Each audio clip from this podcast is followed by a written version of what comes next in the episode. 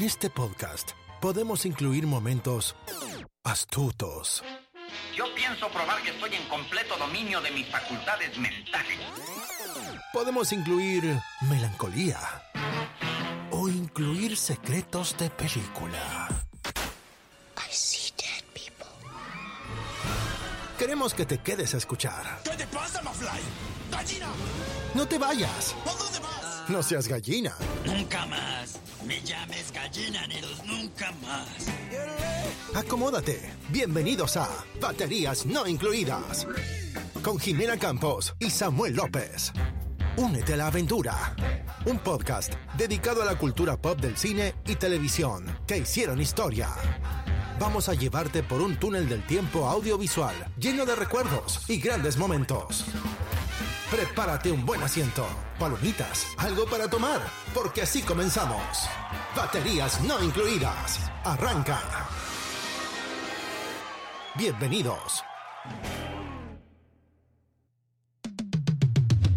¡Eh! Bienvenidos al episodio número 46, ya 46 de baterías no incluidas. Yo soy su host o anfitriona Jime Campos. ¿Cómo estás a mí el día de hoy? ¿Cómo te encuentras? Cuéntanos, háblanos de ti. Muy bien, Jime. Muy contento, como cada semana, estar aquí juntos eh, una vez más, poniéndonos de acuerdo. pues muy, muy feliz, muy, muy alegre, muy entusiasta, muy... Estoy contento de que está el sol, estamos, Sol, estamos viendo un bonito día y pues muy alegre, muy, muy entusiasmado por los temas que tenemos que platicarle esta semana. Hicimos un super maratón de, de Peaky Blinders. Sí, ya me tienen. Ya, ya no quiero ver Peaky Blinders más. Bueno, pero ya no, ya no hay porque ya se acabó. Se acabó, se acabó Lo este show. Pero bueno, Jimé, eh, yo muy contento. ¿Tú qué tal? ¿Cómo estás? ¿Cómo, ¿Cómo te la has pasado esta semana? Pues yo muy bien, muy contenta. Ya estamos en la quinta sesión del curso de eh, cinematografía, bueno, de apreciación cinematográfica que estoy tomando. Va muy bien, estoy aprendiendo Sí. muchas cosas nuevas, cosas que a lo mejor yo creía que sabía y me doy cuenta que realmente no sé nada. No sabes. Mucho sobre el lenguaje cinematográfico, mucho también sobre el, el cómo se mide el tiempo en las películas. Cuestiones de ese tipo estamos viendo en, Ujú. en nuestra en el, en curso de apreciación cinematográfica. No, pues qué bueno, qué bien. Te veo cada vez entusiasmada y, Sí. y veo como Sí está padre, la verdad. si sales con una sonrisa bien grande cuando terminas tu curso.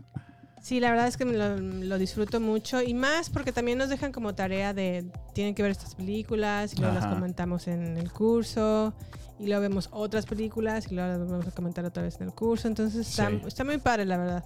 Oh, Muy pues qué bueno. Así es. Para que desquites. Oye, pero cambiando de tema, ca- bueno, no. Ah, ¿Viste el tráiler o el avance de la nueva serie de Star Wars Andor? Oye, se ve con todo, la verdad me encantó. Es- está. Estuvo con todo. Me, me gustó mucho ver a Diego Luna de nuevo. Este personaje, lo- bueno, fue como una joya, ¿no? Descubierta en, en Rogue One. ¿Y qué peliculón fue Rogue One? No, fue, no sé si necesariamente fue una joya de Diego Luna, pero Rogue One sí ha sido de lo mejor Ah, que ha hecho. muy cierto, muy cierto. en- de lo mejor que se han hecho en Star Wars. Sí, sí, sí. En todo este universo, ¿no? Y ya desde, desde que, ah, obviamente posterior a la venta que hizo George Lucas a Disney. Sí. Ha sido de hecho la película que lo más me ha gustado. Mm, la de Star Wars episodio 7 sí me gustó, pero hasta cierto punto. Y de ahí para abajo. Y de ahí se vino para abajo. en la caída. verdad. La 8 no es muy, no es muy, no es muy mala, ¿eh? Cin- cinematográficamente creo que es... La tendría que volver a ver Sí. para volverla a revalorar, pero sí yo tampoco estuve de acuerdo como muchos el destino que tuvo Luke, por ejemplo. No, y pues muchos personajes, ¿no? no sé. Sí. A mí no, le no les puedo perdonar que hayan matado a Han Solo. Sí, caray. Pero pues bueno, ya eso es harina de otro costal. Harina de otro costal, porque yo en cuanto vi el tráiler de Andor, como que me dio la sensación, no sé si fue en, ah, en tu caso también, Samuel, Ajá. como que la gente que maneja Rogue One y por ende, o sí, y por ende también esta serie de Andor, Sí. como que se cuece aparte en Disney Plus. Porque se siente completamente el estilo de Rogue One. Y a veces como que dije, bueno, ¿por qué los de Disney Plus no hicieron algo similar con Obi-Wan Kenobi? Así es, sí, sí, sí. Y en, en cambio sí están como dándole, o sea, en verdad se ve completamente diferente una serie con otra. Sí, sí, sí, nada que ver una con otra. Y los dos personajes, tanto Andor, pero sobre todo la historia que tiene Obi-Wan en. Star Wars, fue como, digo, ¿por qué me lo ningunean o mingunean o cómo se dice esa palabra? Pues menosprecian. Ajá, a, a Obi-Wan y no le hacen una serie de este de estilo. esta- ajá. Y esta de Andor se ve increíble, la verdad. Está- se ve. Y aparte los actores. No, no, no, no. Me, entusiasma mucho verla. A ver qué tal está. Ahora, cabe resaltar que últimamente es justo lo que está pasando. Los trailers nos están dejando mucho que desear, nos están creando grandes expectativas Eso sí. que a veces no, no, bueno, no compensan, ¿no? Con, con la, con el producto final, vaya. Tienes toda la razón. Entonces, Pues yo no me entusiasmaría tantísimo, pero al menos a juzgar por las escenas que acabamos de ver en este trailer inicial, Ajá. Y los actores. Ve- ves, o sea, lo, lo comparas como, por ejemplo, acabas de citar um, Obi-Wan y en verdad se ve barato Obi-Wan, se ve de bajo presupuesto comparado con, con las escenas que podemos Sí, ver en no este. sé. Ay, ¿Por qué, Es ¿Por muy- qué Disney? ¿Por qué Estoy muy de acuerdo, sí, sí se ve como, como dos producciones de muy diferentes presupuestos. Exacto. Sí. Pero bueno, vamos. Yo solamente lo vi dos veces el tráiler de Andor. No Ajá. quiero ver más porque no quiero anticiparme o que Sí, se sí, sí. eh, contamine mi mente de una idea preconcebida que a lo mejor no es, para bien o para mal. Sí, claro. Tampoco me gusta ver youtubers que dicen, que dicen así el título. Andor, tráiler explicado cuadro por cuadro. Se me hace eso- es realmente estúpido hacerlo. Pero bueno, también es decisión de cada quien. Eso es mi opinión. A mí se me a Jimena se le hace tonto ver ese tipo de videos. Pero respetamos a todos aquellos pero que cada gustan. quien, exacto, si les gusta a ustedes, es muy respetable. A mí no me gusta porque siento que eso, aparte de que el tráiler te roba eh, o te forma en tu cabeza una idea de lo que puede ser, Sí.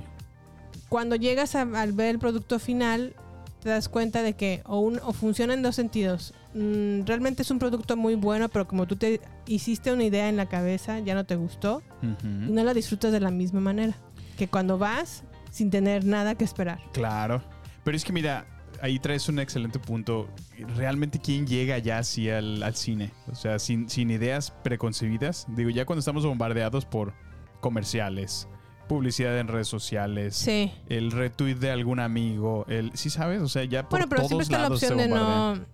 A lo mejor una o dos imágenes por casualidad podrías verla, pero siempre tienes la opción de no dar clic, clic, ¿no? Pues sí, pero ahí por eso hacen tan buen trabajo con los clickbaits, ¿no?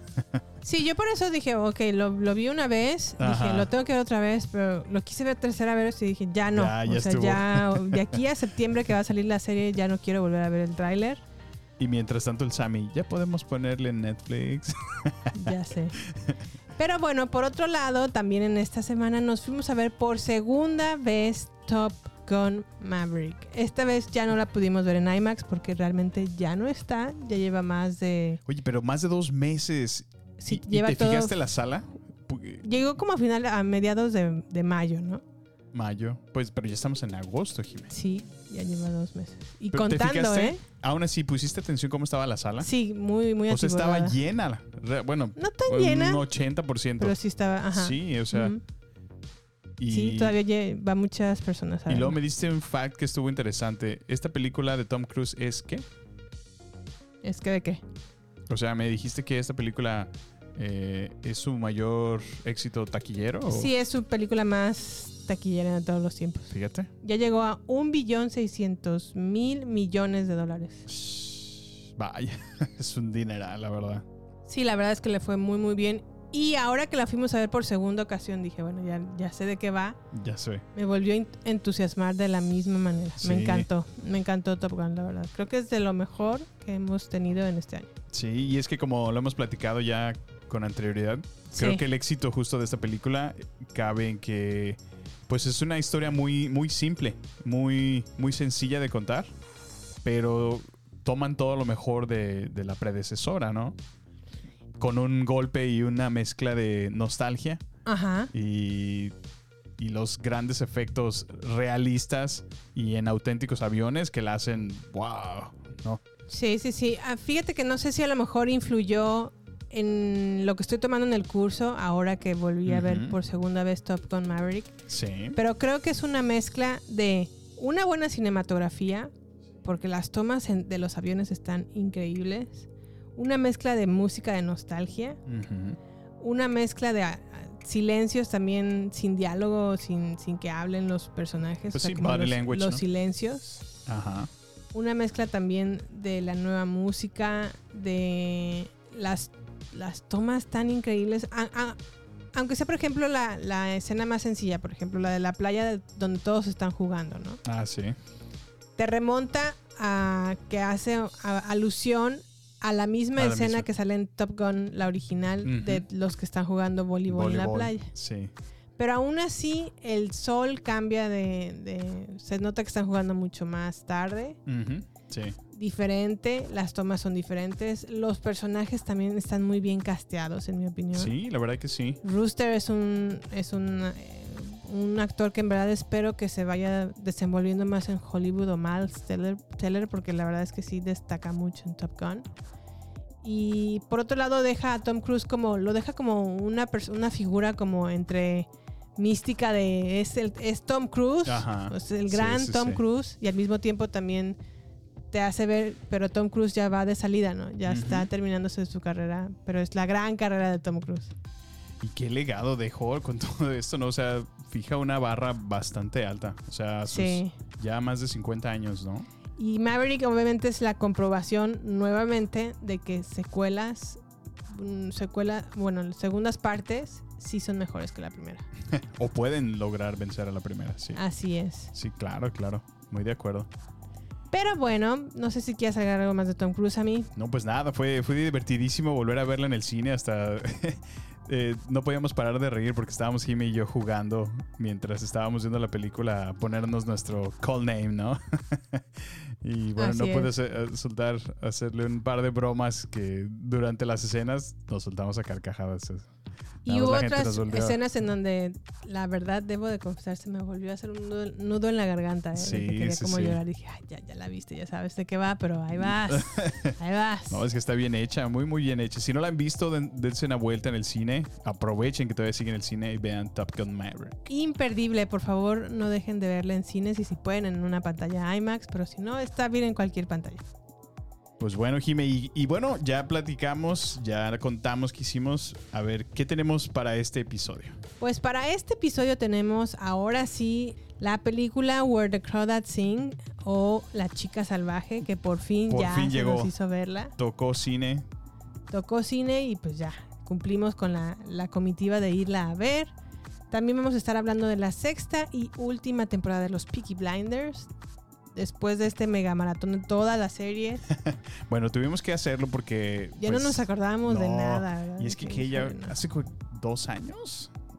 ¿Hace cuánto No la vimos? No recuerdo, creo que tres años. Casi ¿eh? tres años. Y obviamente se cruzó COVID, como en todas las producciones de 2019-2020. Y entonces, pues retrasó todo, ¿no? Pero sí, bueno. sí, sí. Y aparte son relativamente son cortas porque solamente son seis episodios por temporada. Sí. Entonces no está tan pesado ver Peaky Blinders, pero al mismo tiempo sí es pesado porque pues la temática es la misma, de alguna manera. Pues sí y no. Ah, Let's Bueno. agree to disagree. Ya platicaremos entonces de Peaky Blinders y su última temporada. Y por último, les vamos a platicar de una gran película que encontramos en Hulu que se llama Prey, de la saga de Depredador. Que es una pequeña joya que hemos encontrado en Hulu. Y que no se la pueden perder en Latinoamérica, creo que va a estar en Disney Plus. Sí. o en Star Plus seguramente. Y aquí en Estados Unidos está en Hulu. ¿Qué te parece si comenzamos, Jime? Ok, pues sin más, por el momento comenzamos con Where the Crawdads Sing, la chica salvaje, más o menos va así, una mujer que le dicen The Marsh Girl. Se crió en las marismas del sur profundo de California. Pronto se convierte en sospechosa del asesinato de un hombre con el que estuvo involucrada, con el que estuvo echando passion, bechito, amors, calors. Pero bueno, antes de platicar de esta película, vamos a escuchar el audio tráiler. I have, like you, heard the tall tales told about the Marsh Girl. An abandoned child. I had a family once. They called me Kaya. A little girl surviving in the marsh on her own, reviled and shunned. Hello, Miss Kaya. I hear y'all buy mussels.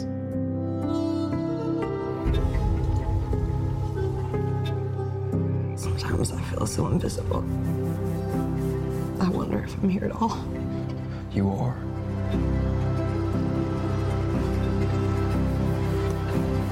Think you're gorgeous. I want to get to know you better.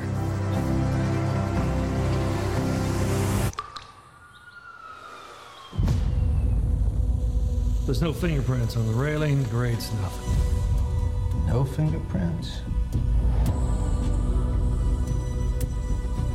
Being isolated was one thing. Being hunted, quite another. You didn't see me here. The Marsh Girl. She killed him. I know you have a world of reasons to hate these people. No, I never hated them. They hated me. They harassed me. Oh, they never decided. You want me to beg for my life? I won't. They're not deciding anything about me. Oye, pues la música la hizo Taylor Swift. Taylor Swift. Tay Tay, mi amigui. Es la mi es amigue. ya tu quisiera. comadre. Se llama Carolina la canción.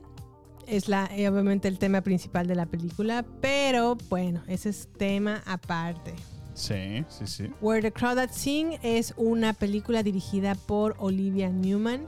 El guion estuvo a cargo de Lucy Alibar a partir de la, del libro de Delia Owens, que tiene el libro el mismo nombre. La música a, car- a cargo de Michael Dana, la fotografía de Polly Morgan y el reparto está a cargo de Daisy Edgar Jones, Garrett Dillahunt, David Statenham, Harris Dickinson, entre otros. Sammy, ¿cómo viste La chica salvaje? La chica salvaje o Where the Crowd That Sings, que no tiene nada que ver un No Sings, con otro. Es Sing. Sing, perdón. este, pues la verdad es que yo no sabía nada acerca de originalmente el libro Ajá. y pues eventualmente producida y creada la película. Hasta que tú me, me mencionaste de que lo habías terminado y que querías ir a ver a la, A la Marsh Girl. Ajá. Entonces, pues dije, bueno, vamos a, vamos a ver qué show. Eh, me pareció una buena película. Eh, hay, como te decía, no tenía expectativas de qué. Hasta Ajá. que fuimos y, y nos enseñaron las. Eh, como los teasers, ¿no? Que fuimos a ver aquí en el festival de Bentonville. Y la verdad es que estuvo muy, muy, muy interesante, captó mi atención. Eh, creo que sí creó mucha expectativa el, el- el que se mencionara que, que estaba hecha por la casa productora de Reese Witherspoon y que el, el theme song iba a ser por Taylor Swift, ¿no? Sí. Eh, pero bueno, me gusta mucho esta película porque creo que le da todo el crédito a la mujer, ¿no? Y se lo merece. Escrita por mujer, actuada por mujer, producida por mujer, dirigida por mujer, musicalizada por mujeres. Entonces, aplauso para el feminismo. Ok. Y este, y bueno, pues no sé, me gustó mucho la actuación de la pequeña niñita Kaya, que creo que Ay, sostiene la, toda la mitad de la película, ¿no? Donde se encargan de presentar su, su niñez. Personaje, ajá. Me gustó mucho también la actuación de Daisy Edgar Jones. Creo que es como de lo mejor que, que ha hecho hasta ahora como actriz principal. Sí. Y pues bueno, tengo algunos puntos que no me gustaron un poco de la película.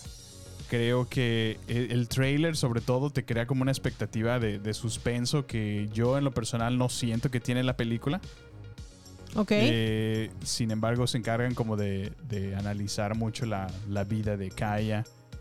Eh, creo que nunca te explican qué pasó realmente. Eh, tú tienes que deducir mucho de este misterio por tu parte. Y creo que tampoco es muy precisa porque se supone que es una es la Marsh Girl, ¿no? Traducido sería como la niña del pantano. Sí. Entonces creo que está, está muy limpia, está muy bañadita, como que siento que le faltó más mugrita a Kaya como para, para ser más salvaje, como al menos la, la hacen mencionar. Entonces, ¿Qué te pasa? No se necesita vivir en un pantano y, te- y Por lo tanto, o como diría mi profesor de economía, ergo, Ergo. estar sucia. No por eso, pero si vives realmente a la orilla de un pantano, o sea, Que de hecho Calla de niña sí era más, se ve un poco menos aseada, pero ya de grande se cuida más. pues sí, sí, sí. Y otra cosa que a lo mejor yo destaco mucho es, es todas las tomas cinematográficas justamente del pantano y de toda la naturaleza, creo que están Sí. excelente, Muy muy, bonita. Me gustaban mucho los diseños que presentaba de Kaya, ¿no? Como artista, todos los dibujitos de, pues de, de las conchitas del mar, de, de los pájaros. Se me hace muy, muy bonito eso. Y creo que lo- a mí una cosa que también destaco mucho es que no, yo nunca esperé el, el- el twist que le dieron al final de la película. Jamás lo vi venir. Y me gustó, me sorprendió mucho. me- eso fue lo que me gustó. Muy bien. ¿A ti qué te pareció, Jimé? Pues yo me aventé todo el libro y lo disfruté bastante. De hecho, me duró como el gusto, como dos semanas, de, de que realmente me piqué leyendo el libro. Sí. Y algo que me gusta mucho del libro es cómo hablan, cómo comparan la, la naturaleza eh, animal con cómo nos comportamos nosotros como seres humanos Ándale. en ciertos aspectos, cómo somos similares y cómo en otros aspectos somos completamente lo contrario. Órale, interesante. Eh, eso lo, lo retrata muy bien en el libro y obviamente el libro pues también es como va cambiando entre años, entre sí, entre sí, entre años sí. y nos ubica primero en el momento en donde Kaya está involucrada en el asesinato y luego nos regresa Kaya de niña y luego nos Ujú. regresa a Kaya de adolescente y luego nos regresa Sí. otra vez a Kaya en el asesinato y todo esto, ¿no? Sí. Eso me gustó y también me gustó de alguna manera cómo lo manejaron en la película. De ahí no hay ningún inconveniente. Sin embargo, siento que el peso mayor de la película recayó en la actriz, lo Ujú. cual, gracias a Dios, estuvo ella casteada en esta, en esta película. Esta porque película, sí. si hubiera sido alguien menos reconocida o menos buena actriz, Ajá. se acaba la película, ¿eh? Porque de ahí en adelante todos los Todo es actores no valen mucho la pena. Particularmente sus dos galanes Los que novios, tiene en la, ¿verdad? en la película se me hacen pau- paupérrimos, la verdad. No, para empezar se parecen. Sí, Son es como lo que iba a decir, la supremacía blanca, ¿no? Dominando. Pues no sé si deja- dejando de lado que son blancos, eso, Sí. eso es ahorita irrelevante, pero para empezar se parecen físicamente. Nada más que uno es güero y otro es cabello Castaño. castaño o oscuro. Lo cual también es un cliché porque siempre ponen como al, al güero. al güero como buena persona y al moreno como mala. o antagonista, ¿no? Sí, Dije, sí, "Eh, sí. De ahí tache. Eso, eso no me gustó. Tampoco me gustó cómo actuaron ninguno de los dos. Y también otra cosa que ah, encontré como medio mal en la producción es que algunos como que se ve un poquito barata. ¿Cómo en qué, qué tomas? Como, no, no, no tomas, pero como el diseño de producción se ve un poquito mm, basicón. Ok. Y a lo mejor comparado con la manera, la majestuosidad con la que retratan, en este caso, los pantanos o Sí, sí, sí. el- toda, el- toda la zona de The Marsh. Lo, en el libro lo retratan como una cosa majestuosa. Sí, sí, sí. Y siento que la manera en la que fotografiaron o hicieron las tomas en la película no le hace tributo a- No le hace justicia al libro. al libro. Híjole. Eso es algo que a, a lo mejor yo encontré de débil en la película. Creo también eh, en el libro habla, se habla mucho también sobre la soledad por la que atraviesa eh, la protagonista y Calla. cómo pasa días y días enteros sin hablar con nadie Sí. y cómo a lo mejor le, también al mismo tiempo cuando le toca hablar con alguien le cuesta mucho trabajo comunicarse con la persona y entablar una comunicación o una relación con alguna, ¿no? Porque de tanto tiempo que lleva en, en silencio. Por supuesto, sí. Y siento que a lo mejor el libro solamente hubo una parte en donde lo hizo mención de esto, donde hay veces que me siento tan, tan, tan sola Ajá. o invisible que en verdad me, me pregunto si realmente estoy aquí. Órale. Solamente mencionó eso una vez y en el libro pues obviamente como que lo hablan un poquito más de lo mucho que le pesa esta situación.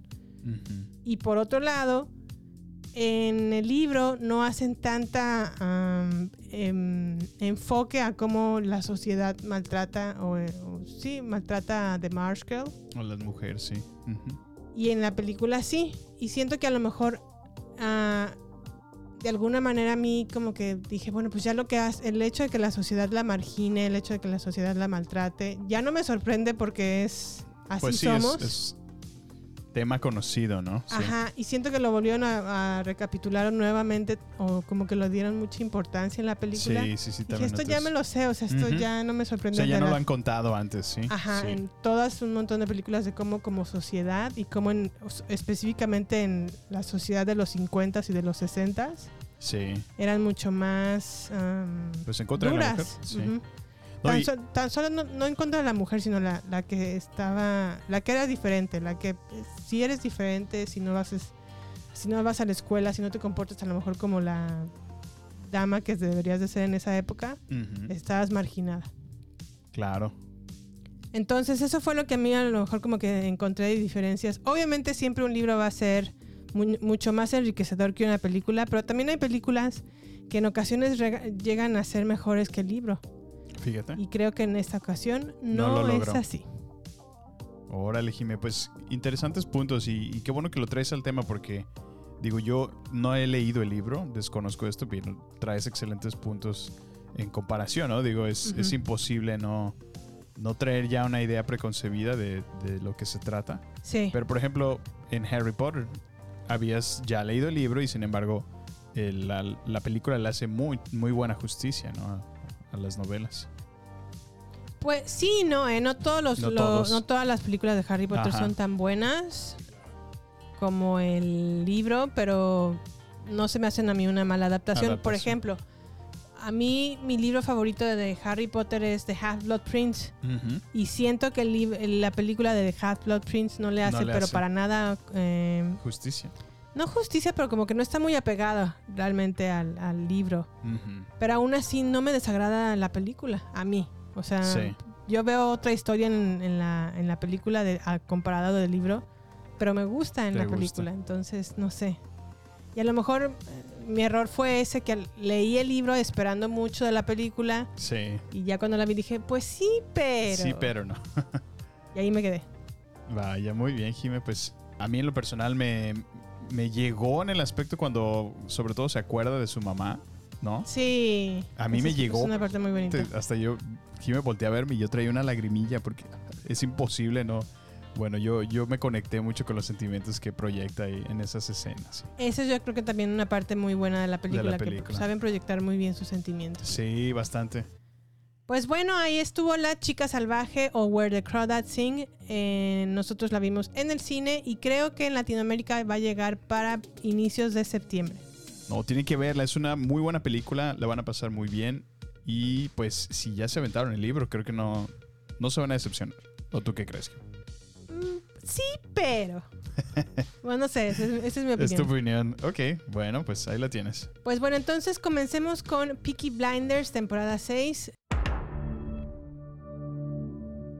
Peaky Blinders, como ustedes ya sabrán o si ya la han visto, es una épica historia familiar de gangsters ubicada en la Inglaterra del 1900, centrada en una pandilla que cose navajas entre las costuras de sus gorras y obviamente encabezados por su feroz jefe llamado Tom- Tommy Shelby. Iba a decir Thomas Shelby, pero es Tommy Tommy Shelby. Shelby Para los cuates. para los cuates. Vamos a estar hablando con spoilers de esta temporada 6. Así que por favor, si no quieren escuchar información de esta última temporada, favor de darle skip, skip, skip o adelantar a este podcast para el siguiente tema. ¿va? Escuchemos el pequeño audio trailer.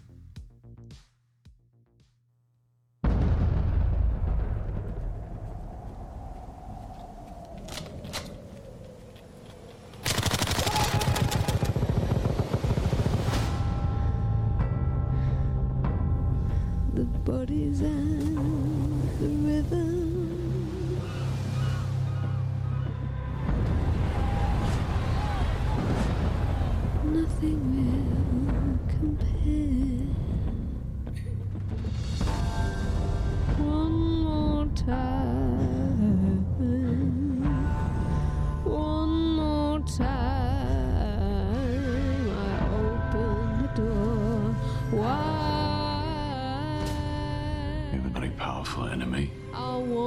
to survive.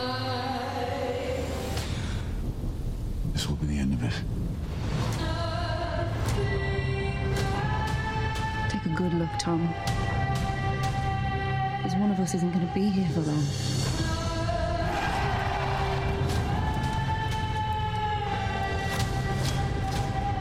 One last deal to be done.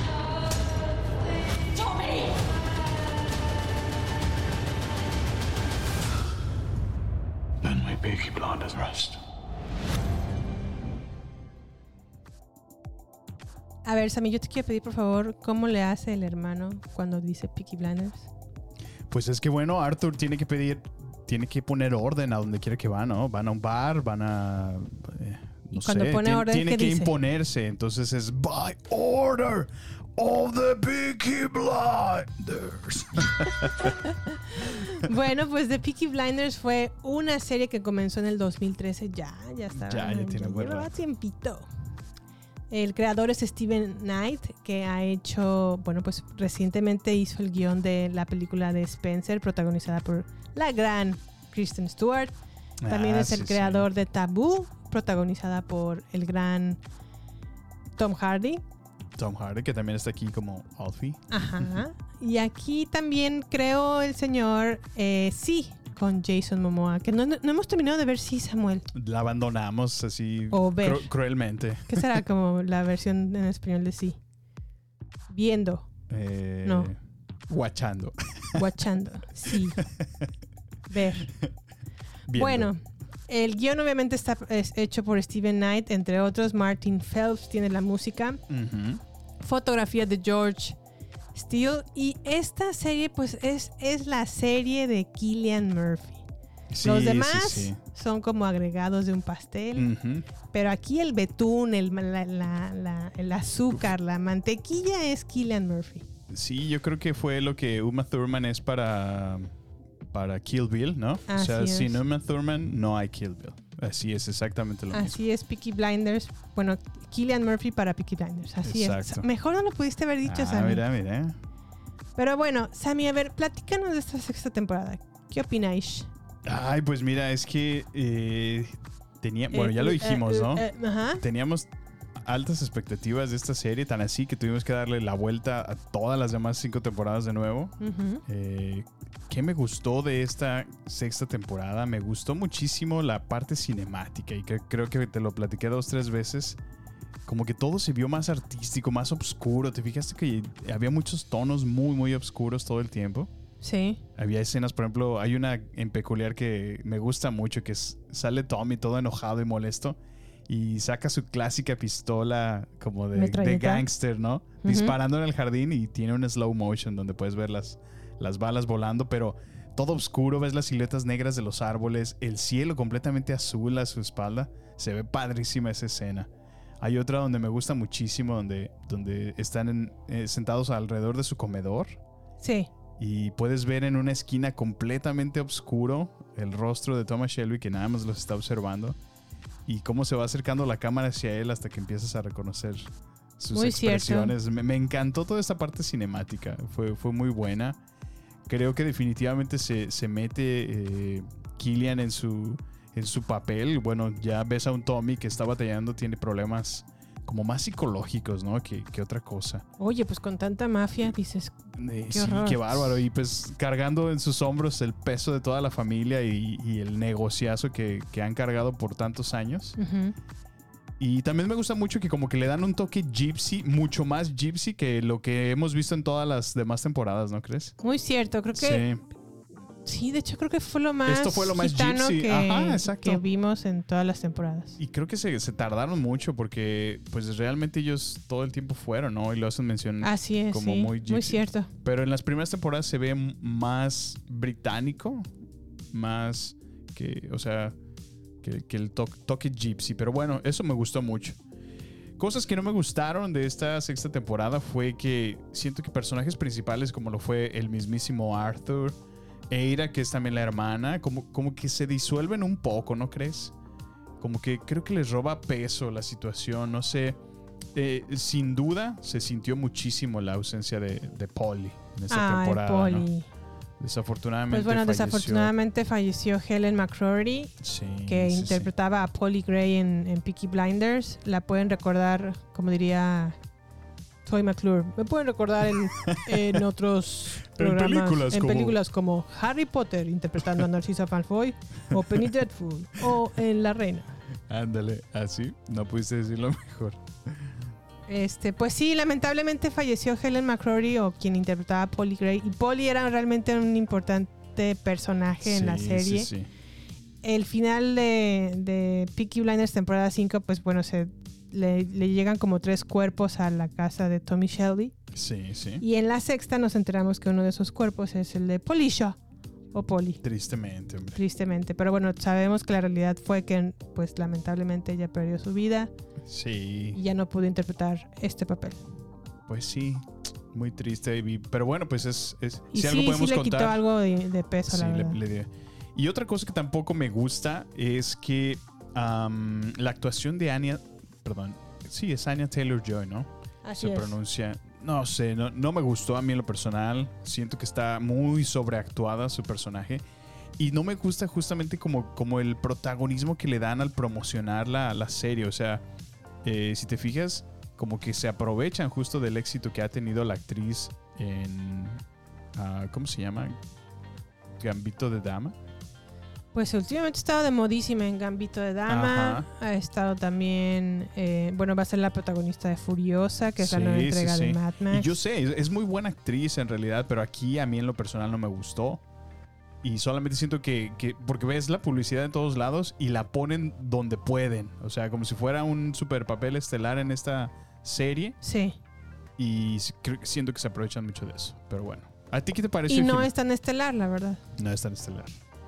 Pues bueno, esta última temporada mm, sí se me hizo a lo mejor cinematográficamente mejor ah, detallada. O Sí. sí se, se ve un cambio entre una temporada y otra. Ajá. Me gusta mucho que hacen ah, tomas o ah, de plano, detalle de, de ob- objetos, Sí. como cartas, como vasos, como no sé, para tratar de, de crear un poco de suspenso en la trama. Mm. Y eso me gusta, pero por otro lado, ah, siento que a lo mejor, el, sobre todo entre el quinto y el sexto episodio, quisieron cerrarla y fue muy, muy rápido Muy el cierre. precipitado, ¿verdad? Sí. Quedaron cabos sueltos, quedaron a lo Sí. mejor historias un poco inconclusas. Entraron personajes entre el quinto y el sexto episodio de así de sopetón. Y no sé, siento como que no, no, no se desarrolló por completo el, el final. Sí, muy de Mm, acuerdo. Pero es algo que comenté con Samuel. En cuanto terminó la, la- pues el episodio, dije, estoy segura que van a hacer más adelante una película de, de Peaky Blinders para tratar de resolver de alguna manera todo lo que se quedó como inconcluso en esta. Es que en verdad sí. Me dio ese sentimiento. Sí, a mí, a mí lo que como que me hizo pensar, y no sé, a ver, ¿tú qué piensas, Jiménez? ¿Realmente sí les pegó tanto la ausencia de... A lo mejor tenían planeado una historia, ¿no? Con Polly y a lo mejor el hecho de que pues ya no pudiera estar y formar parte de este elenco les sacudió la historia que tuvieron que a lo mejor reescribirla, ¿no? De, de alguna otra manera. Y no sé, o sea, es que al menos visualmente, o no sé si fue también problema de, la edición, como tú, lo, tú lo, lo acabas de mencionar, quedaron muchos cabos sueltos. Y la resolución que a- al menos le dieron, para mí sí siento que se queda, sí, sí se queda corta. Con todo lo que nos habían eh, presentado y nos habían Sí. construido de la historia de los Shelby, Ajá. como que se desvanece en, en tres, cuatro episodios. Pues seguramente sí alteró la manera en la que iba a estar narrada la historia a raíz del fallecimiento de. Helen McCrory. Sí. Pero aún así siento como que... Bueno, es que la, verdad es que el, el creador Steven Knight no le da demasiado peso a la mujer en esta en estas temporadas. En toda la, En en toda, la serie, serie. de hecho, sí, sí, sí. Son como personajes secundarios, la verdad. La única que de la cual sabemos un poco su historia de vida es de Helen o de Polly. Y el de Eira, que es la hermana de, de Tommy Shelby. Sí. Pero de allí en adelante, realmente las historias de las pocas mujeres que aparecen en, en la serie son muy, Pues breves. muy superficiales. Ajá, ándale, perfecto. Superficiales. Y, y, pues, no sé, o sea, por eso siento que a lo mejor el impacto de que haya ido, se haya ido Polly no fue. No fue el. el- no fue tan impactante, pero definitivamente sí lo, Sí lo sacudió un poco. sí ¿no? lo sacudió. Sí, muy de acuerdo. Sin embargo, me encantó el destino que tuvo Michael, que es el hijo de lo- Polly. Se lo veía venir, ¿no? Sí, yo, yo sí esperaba que eso sucediera. También algo que no me gusta de la historia es que te hacen saber rápido lo que va a suceder y no te dan pie a que te sorprendas. Como Entonces, que, ajá, ándale. si eres muy inteligente, ándale. luego lo vas a descifrar lo que va a pasar. Y si a lo mejor estás atento a la... a la- al- no, no se trata de inteligencia, sino se trata de que estés atento a la, Pues sí, a, a la historia a la o a la, a la pantalla, ¿no? Ajá. Y con ello ya te vas a dar cuenta, ah, ok, hicieron Va a esto y este, esto. y le pusieron aquí esto y esto y va a pasar esto. Sí, sí, sí. Que Eso- de hecho era algo que estábamos haciendo, ¿no? Nuestras predicciones de cómo iba a terminar. y ajá. pues creo que al menos al un 60% sí latinamos. Sí, no, o sea, Sí. aunque cabe destacar que hay un giro al final, justo al final del Sí, pe- sí, el sí. episodio final, que no ves venir. Sí, eso no, nunca lo ves venir eso. Lo cual sí creo que le, le agrega, ¿no? Pero por lo mismo que ya, ya literal estás en los últimos 11 minutos del, del episodio final, como que es demasiado express, ¿no? O sea, no, no te permite muy cierto. Y ahí es justo con lo que estamos mencionando de que quedan esos cabos sueltos, que ya no te resolvieron y pues de alguna manera, bueno, al menos a mí me causa conflicto porque yo sí necesito mi, mi closure, necesito un cierre y, y me dejó así. Yo siento que definitivamente falta que le den eh, cierre a la historia que tiene Mosley, que es como la versión hitleriana de Inglaterra. Sí, caray, sí, sí, sí. Porque esa historia continúa, eh, ellos siguen Hasta se casaron, ¿no? se casó con, ajá, con su amante en turno. Hasta el mismísimo Führer, y eso lo dicen en el periódico, se hace presente, en su boda. ¿verdad? Sí. Creo que hasta es padrino de algo, no sé. Ajá. Y obviamente se nota que esa historia va a continuar. Pues sí, al menos así se, se puede percibir. Sí, yo percibo Sí. eso. Y también percibo que la intención de Tommy es hacerse pasar por, por muerto. Mira. No, pues sé, es- esa interesante. es mi idea. Eh, no sé sí, si realmente eso vaya a suceder y si realmente una película se vaya a dar. Ahora, como lo mencionas, aparece un nuevo personaje que es el, el de alguna manera, el hijo perdido de, Tommy. Sí. Y a mí lo que me, me inspiró, o a lo mejor lo que me trajo, o, o- o me hizo pensar, es que a lo mejor pueden hacer eventualmente un, un spin-off, donde, o a lo mejor una secuela puede ser, donde ya el hijo toma las riendas del negocio y Sí. no lo sé. Pero bueno, ya ves que ahora en este mundo de entre, entre precuelas y spin-offs, pues sigue el negocio de, de las, de las Yo series. que no creo que siga porque no creo que el personaje del hijo de Tommy tenga Estuvo demasiado peso. Sí. como para protagonizar un, un spin-off. A lo mejor lo comparo con Michael, Ah, que es- eh, Michael era una persona, un personaje secundario, pero tenía el peso para El peso. hacer un Sí, spin-off, sí. pero pues sabemos que Sabemos no. su destino, ¿no? sabemos su destino y no, no, pues no. Ay, pues qué, qué Peaky Blinders. La verdad es que, pues, Jime me lo decía todo el tiempo. Es una novela para hombres, de hombres y para hombres. Y pues bueno, no se hizo faltar. Pero cómo fuman, Jime, ¿no? Cómo toman, cómo, cómo Oh, sí. viven al, al borde de, de sus vidas todo el tiempo. Hay una escena en donde, bueno, una escena, constantemente escenas en donde el hermano mayor de Tommy está inhalando sustancias. sí. Y digo, en ningún punto se ve como que le, el, la- el tabique se le destruya o se le acabe o... No, o sea, él sigue como no, pero si si, nada. si te fijas en la cabecita, sí, sí, sí puedes ver una transformación del personaje que Sí, cada vez se fue degradando, degradando y ya hasta en, la- en sus últimas, ¿no? Eso sí. A mí lo único que no me gustó es que ya me lo desaparecieron, pues prácticamente hasta el final. Pues quién sabe qué habrá pasado por ahí. Pero bueno, por fin terminamos de ver Peaky Blinders. Sí debo de confesarte, Samuel, que yo creo que no vería esta serie si no hubiera sido por ti. Sí, sí te creo. Y es muy masculina. honestamente la terminé de ver porque dije, pues ya quiero saber qué pasa, porque estoy Sí, picada con, sí, sí. intrigada con la historia. Sí, sí está buena. Pero también historia. agradezco que sea una, una historia de se- o una serie de seis episodios, porque pues... No podías aguantar más. No, no es por eso. o sea, no se siente pesada. Sí, a eso me sí, refiero. sí. Sí, es digerible, ¿no? Pero bueno, no sé si quieras agregar algo más de Piki. Pues los Son muy Peaky delicados, Blinders. ¿verdad? Muy piquis.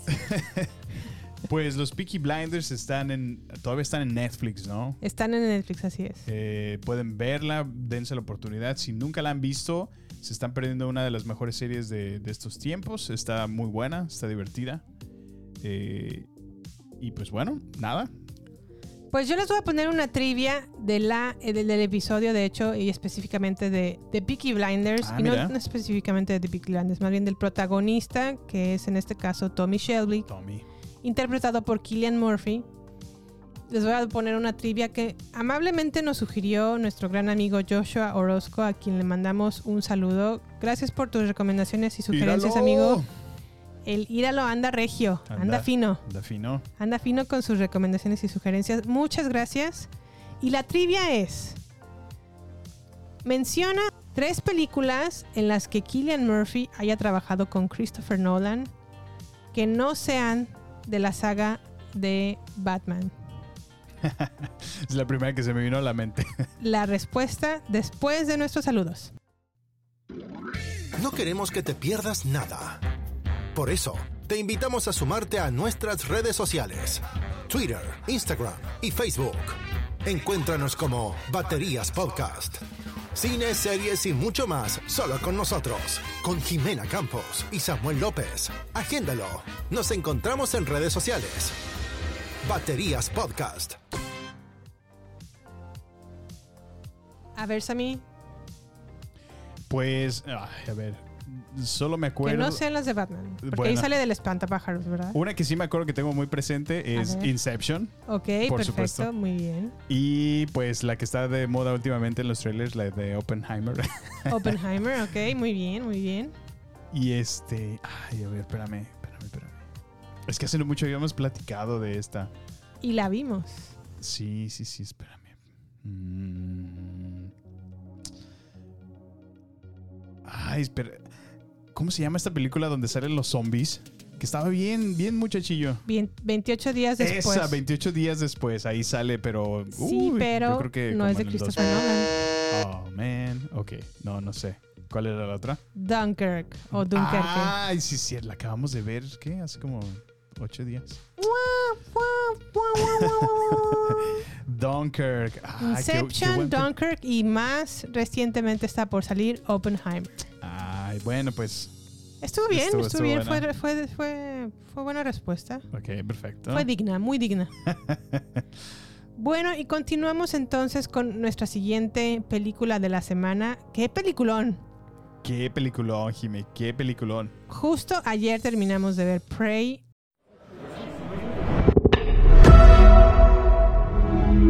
Una historia que se desprende de la saga de Depredador o The Predator sería en, español, en inglés. Predator. Predator, sí. Yo siempre he dicho Depredadors. Y Bueno. Depredadors, no Depredador. Depredadors. Bueno, pues Prey está ambientada en 300 años atrás o hace 300 años en la nación Comanche. Naru es una joven guerrera feroz y altamente hábil mujer que se crió a la sombra de algunos cazadores más legendarios que deambulan en las grandes llanuras.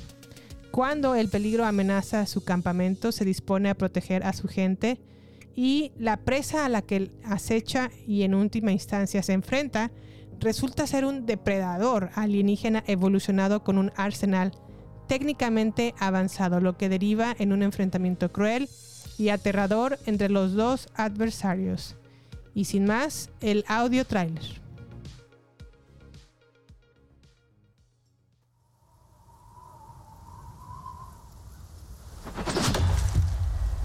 Why do you want to hunt? Because you all think that I can't. I saw a sign in the sky. I'm ready. もういった。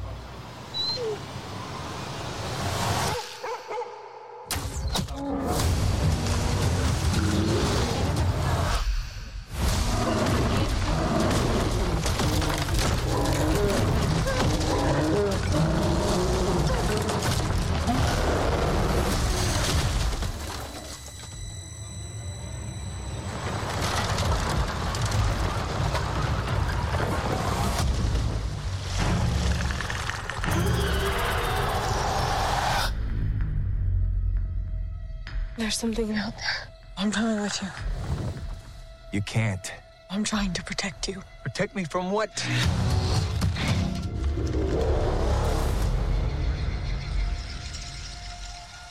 It's time.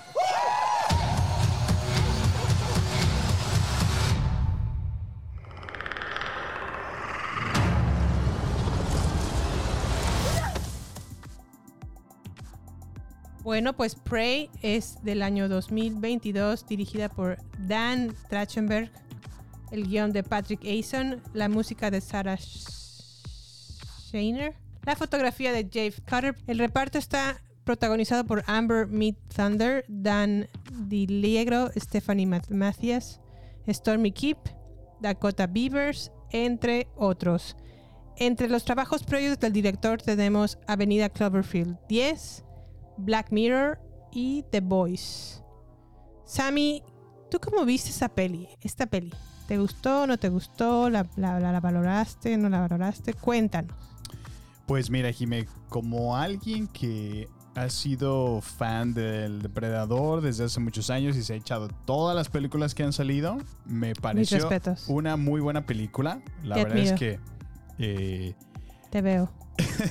no la veía venir porque, bueno, no sé, al menos no le hicieron tanta publicidad, no, no había visto muchísimo acerca de ella. Ajá. Y me sorprendió que haya salido en este tiempo y, y que, que bueno, o sea, la verdad que disfruté muchísimo la película. Eh, a pesar de la polémica que tiene esta película, tiene mucho, muchas opiniones bastante polarizadas.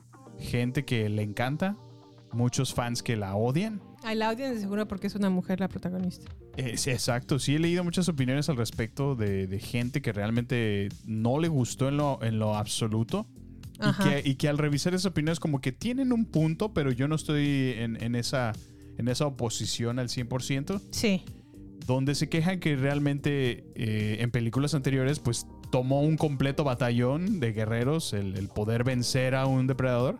Cuando en, esta esta también? película es, es una adolescente la que se hace cargo del depredador. Entonces es, es de ahí donde salta muchísimo la, la opinión de esta gente. Entonces, Yo no creo porque también hay mucha mucha muerte aquí en esta. no, por supuesto. Y el depredador, pues, eh, ¿qué podías esperar del depredador, no? Eh, a mí una de las cosas que siento que no me gustó mucho fue el CGI que utilizaron en especial de los, de los animales salvajes que ves.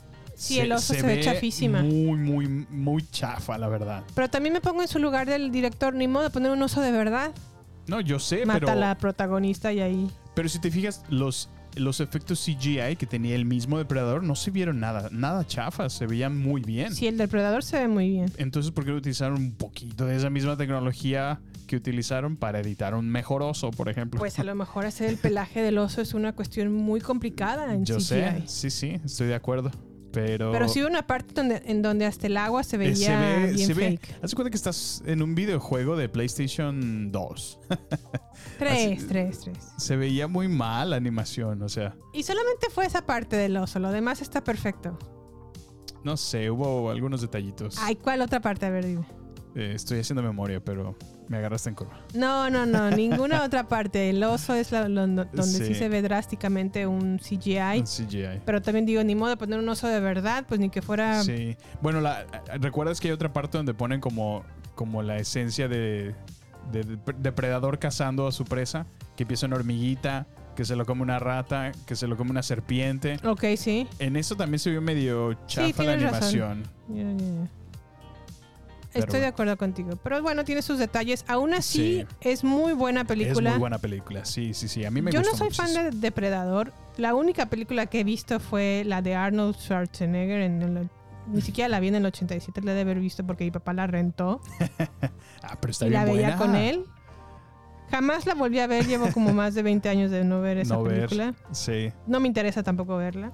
Sí, sí, sí. Pero esta me interesó porque dije, bueno, el director, a mí sí me gusta Avenida Cloverfield 10. Ujú. Dije, bueno, ya tiene un punto a su favor de, para verla. Y dos, porque he escuchado realmente de, de muchas críticas. Y, y cuando digo críticas me refiero a una crítica buena. Sí. De que la historia realmente vale la pena. No, es que es, es una buena historia. Sí, a mí sí, me Sí. gustó. Y sobre todo me gusta que les hiciera, me- que esté como ubicada en, En esta tribu Comanche. la nación ¿no? Comanche. Ajá. Comanche. Eso me encanta. Comanche. Creo que eh, a mí, a me encanta muchísimo eso. O sea, el que tomen. Porque realmente son. Ellos son. Son nativos comanches, los actores. Pero ah, sí, eso también me gustó mucho. una de las cosas que a mí no Pero me no gustó. son, no son nativos comanches, son nativos nada más, americanos. Ok. Porque la protagonista pertenece a otra tribu. Ah, ya veo. Ok. Una de las cosas que a mí no me gustó fue el que la vimos en inglés, Jime. Y creo que, bueno, tú me explicaste después que van a sacar un- la misma película, pero con el audio original Comanche. sí, ¿no? en, en un par de semanas va a salir la versión Prey con idioma comanche. Ajá. Y lo que hicieron fue que en lugar de a lo mejor hacerles un doblaje como habitualmente se esperaría que se hiciera, Sí. o se hace, en esta ocasión no. La Grabaron escena por escena con esta versión o con este idioma, Sí. al mismo tiempo que escena por escena con idioma inglés. Lo cual me gusta y creo que le hace justicia a los nativos americanos. Sí, y yo me a mí me gustaría muchísimo más verla porque siento que le roba un poquito el pues el que realmente estás viéndolos eh, Muy nativos Muy y hablando nativos, en inglés, no es como, exacto, yeah, right, exacto. no, yes, no. pero al mismo please". tiempo al mismo tiempo sí respetan a los franceses y los ponen a hablar 100% francés, entonces Muy lo cual me parece un poco absurdo. Bueno, hay unas en- escenas en donde los franceses también hablan inglés, ¿eh? Pues sí, pero uno, Pero la uno de es ellos es el traductor, ajá, sí, Sí, es muy cierto. pero bueno. Pero la verdad es que sí está altamente. eh, yo se la recomiendo mucho. Está muy interesante, muy entreten- entre- entretenida. Sí. A lo mejor la primera parte de la historia nos habla un poquito más sobre la tribu o la, la nación comanche. A mí me ganó en cuanto salió el primer cuadro y salió un perrito y dije ya. O sea, ya. Es cierto, sí. Ya no importa lo que vea, como sale un perrito que acompaña a la protagonista, ya me tuvo, ya, me ganó. Ganó tu corazón. Sí, dije ya, ya. ¿Y tú? You had me at perrito. Sí. No, mira, yo. A mí me ganó en cuanto pude escuchar este sonido.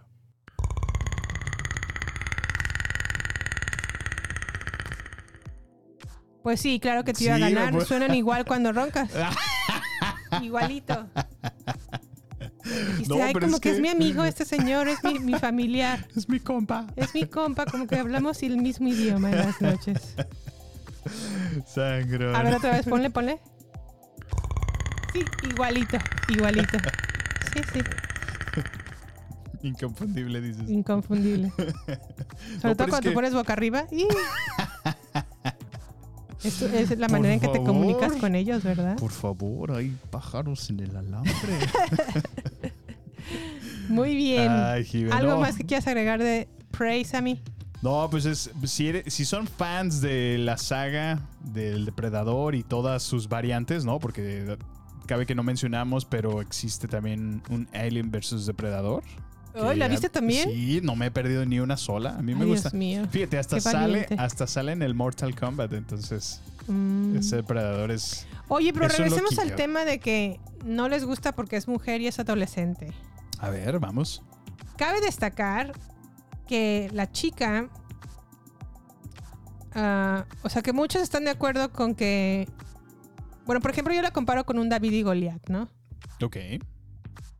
A David y Goliat y, y a esa historia sí la aceptan todo mundo porque es como el gra- claro, el, el débil y el chaparrito y el chiquito vence al fuerte, al invencible, al que no se podía vencer. Pero si lo hace una mujer, ah, no, ¿cómo una mujer adolescente va, va a derribar a un alienígena que es depredador, que tiene te- alta tecnología? Eso no lo entiendo, no la sé. verdad. Bueno, no creo que vaya tanto por el hecho de que es mujer, pero. Por la fuerza, yo lo veo por otro lado, ¿no? La fuerza física. Pues sí, Pero digo. cabe destacar que ella ataca al depredador no por su fuerza, sino por estrategia. No, yo sé, yo sé. Nada más que a mí lo que me. Como que se me hace un poquito ilógico. Ajá. Ajá. Es el hecho de que. Eh, las primeras escenas, pues la ven que es como un poquito. ¿Cómo se diría? Sloppy. Como un poquito. Novata. novata, ándale. Eh, se ve que tiene un gusto por la, por la cacería, Por la ¿no? cacería, sí. Ajá. Entonces quiere, quiere ser la primera mujer cazadora de su tribu. Entonces Pero, Sí. pero ves que comete muchos errores. A pesar de que muestran sus habilidades, sabe utilizar medicina natural, ¿no? Flores, plantas, como medios de curaciones. Y O sea, él- ya es el de las chicas superpoderosas, ¿no? No, pero al mismo tiempo, o, o lo que trato de decir es que muestran que, que realmente le falta. O sea, tiene, tiene talento, sí, pero todavía le falta, le falta practicar, le falta. Y, y prácticamente en la película lo muestran que solamente con analizar y observar una sola vez le tomó para poder quitarle la máscara. Y ya súper experta, o sea, ya la, la escena final, digo, no lo vamos a spoilear ni saber qué pasa. Pero ella prácticamente se hace cargo de- del, del negocio del día, o sea. Bueno, pero también se está preparando. Hay una parte en donde moldea su hacha de otra manera para cazar de otra manera. Porque se da cuenta que puede hacerlo mejor. No, sí, por eso, pero tiene, tiene tantos años batallando con que sea aceptada y en un solo día se prepara, lo logra todo y hasta vence a un depredador. Eso a mí lo que me parece un poco ilógico. Cuando en una historia anterior nos han mostrado lo difícil que es matar a un animal como estos, ¿sí?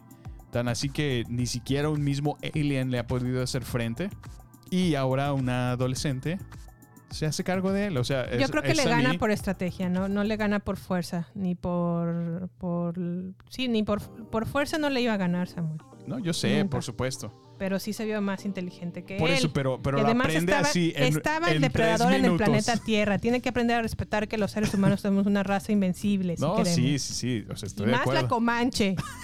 Cuidado. Pero bueno, o sea, ahí puedo entender esa parte. Pero a mí en lo personal no, no me. O sea, qué bueno que, que sea, que sea una mujer, que sea una protagonista femenina. O sea, yo.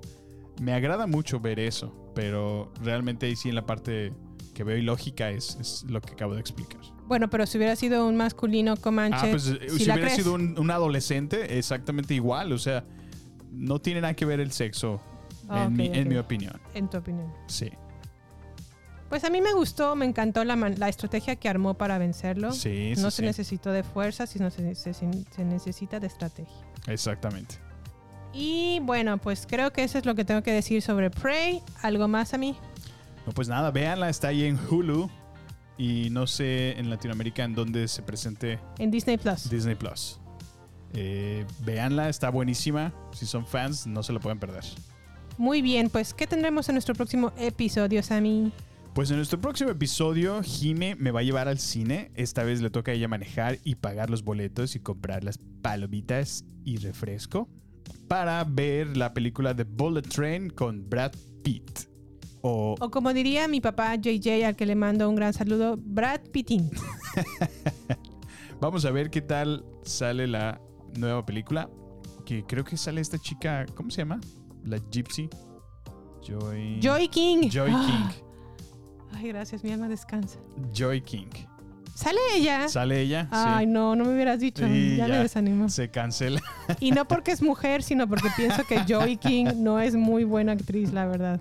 y la de The Kissing Booth. porque es mujer, no. No, no, no. Tienes que ir a verla. No. The Kissing Booth es muy mala, muy mala película. Bien que la viste dos veces, Jimena. Ay, claro que no, Samuel López. La vimos juntos y luego te caché La una primera. vez viéndola otra vez. La primera. No lo Y puedes nunca negar público. más volvimos a ver ni la segunda, ni la tercera, cierto, ni la yo te caché viéndola. Y la de Gypsy, que es en donde sale rapada, sí la vimos completa, fíjate. Ah, ok. Bueno, era inverso, pues. Bueno, por otro lado, ¿qué más veremos en streaming, Sammy? Pues hemos estado. ¿Qué descubrimos en Netflix? sí, de hecho, hay un, hay un reality show de History Channel que está justo en Netflix. Eh, Que estamos- conste que no somos de realities. Sí, realmente no, pero al menos estos que tienen que ver con naturaleza, no- como que últimamente nos han atrapado un poquito más.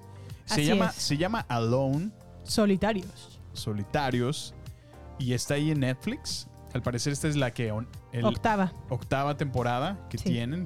Es la única que está ahí en Netflix, pero Yeah. presenta un show bastante bueno donde un montón de, pues, ¿qué será? Cazadores, eh, gente Pues con habilidades. Ajá.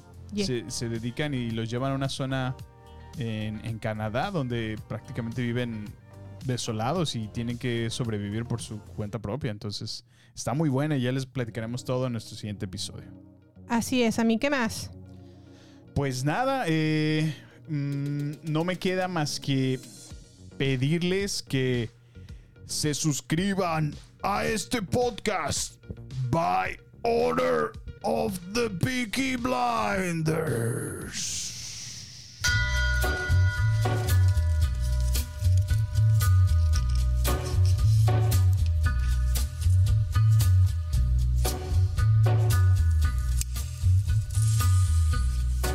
Ay, qué mamuco esposo tengo. Pero sí, suscríbanse, por favor. Pero bueno, eh, si esta es la primera vez que nos están escuchando eh, y lo están haciendo desde Spotify, por favor suscríbanse, déjenos Denos una reseña. por favor. Déjenos Sí, una reseña, por no sean favor. malos. Y si lo están haciendo desde cualquier otra plataforma, por favor suscríbanse para que sigan llegando los nuevos episodios desde donde quiera que lo hagan. Automáticamente, así es. Eh, les recordamos que también estamos en redes sociales, Twitter, Instagram y Facebook en la cuenta arroba baterías podcast, donde compartimos contenido constantemente, recomendaciones de algunas series y películas.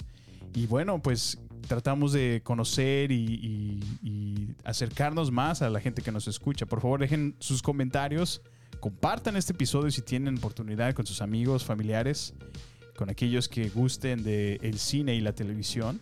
Por favor, háganos el paro. Jime, ¿tienes algo más que agregar? Sí, no quiero dejar de estresar lo importante que es que nos califiquen en sus plataformas favoritas de podcast, porque es la manera en la que podemos llegar a más personas, porque el mismo, la misma plataforma promociona nuestro podcast. Sí. Y pues la verdad, si queremos llegar a más personas, estamos muy agradecidos de que esta semana fuimos más escuchados en Argentina. Ah, perfecto. Y sí, Argentina fue el más relevante de esta semana. Y obviamente México, Estados Unidos Y España. y España, tío. No, pues les agradecemos muchísimo nuevamente. Eh, nos queda más que eh, despedirnos y nos vemos hasta la próxima. Muchas gracias, hasta la próxima. Los queremos. Bye. Este es el final solo por hoy. Hasta la vista, baby. Prepárate para más acción, misterio y seguir descubriendo las mejores escenas y secretos del cine y serie. Solo aquí, en nuestra próxima entrega, Baterías No Incluidas Podcast, con Jimena Campos y Samuel López. Hasta la próxima.